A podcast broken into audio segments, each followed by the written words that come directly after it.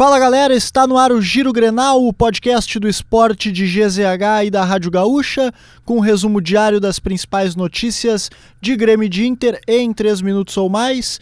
Eu sou o Nicolas Lira e hoje comigo aqui, Vitória Nascimento. Que honra, Vit, te receber aqui. Tudo bem, primeira vez que tem essa dupla essa aqui, dupla né? estreando nessa sexta-feira, sextou, 24 de fevereiro de 2023. Vamos começar com o Inter? Vamos lá então. O Inter tem ao menos um desfalque importante para enfrentar o, o Aimoré. O zagueiro Vitão foi baixa no último treino com sintomas gripais.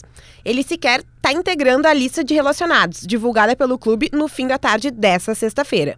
O titular deve ser Rodrigo Moledo, ao lado de Mercado. O duelo contra o Aimoré acontece no sábado, às quatro e meia da tarde, no estádio Cristo Rei, em São Leopoldo. E o novo uniforme do Inter para a temporada 2023 foi lançado oficialmente nesta sexta pela Adidas, fornecedora de material esportivo do clube. A principal novidade é que o fardamento está mais vermelho, as três listras características da empresa alemã e os detalhes na manga não são mais brancos. A tendência é que a estreia do fardamento ocorra contra o Aimoré. Nesse sábado a gente também tem Brasileirão Feminino. Às 11 horas, o Inter estreia no Brasileirão contra o Atlético Paranaense. Será a primeira amostragem da equipe do novo técnico Maurício Salgado.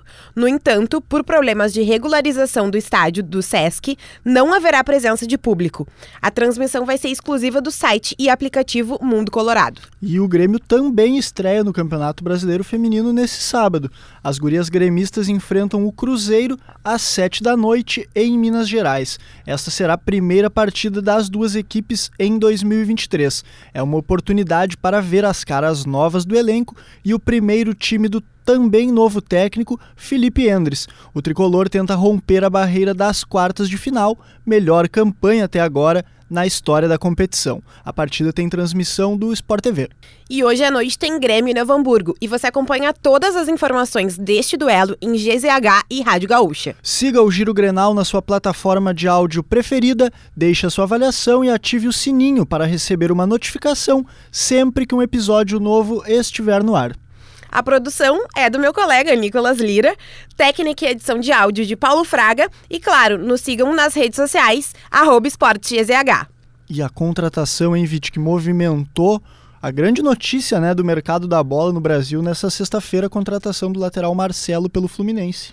Um dos maiores vencedores da história do Real Madrid, com 25 títulos. Ele está de volta ao Fluminense 16 anos depois da saída, clube onde ele começou a carreira.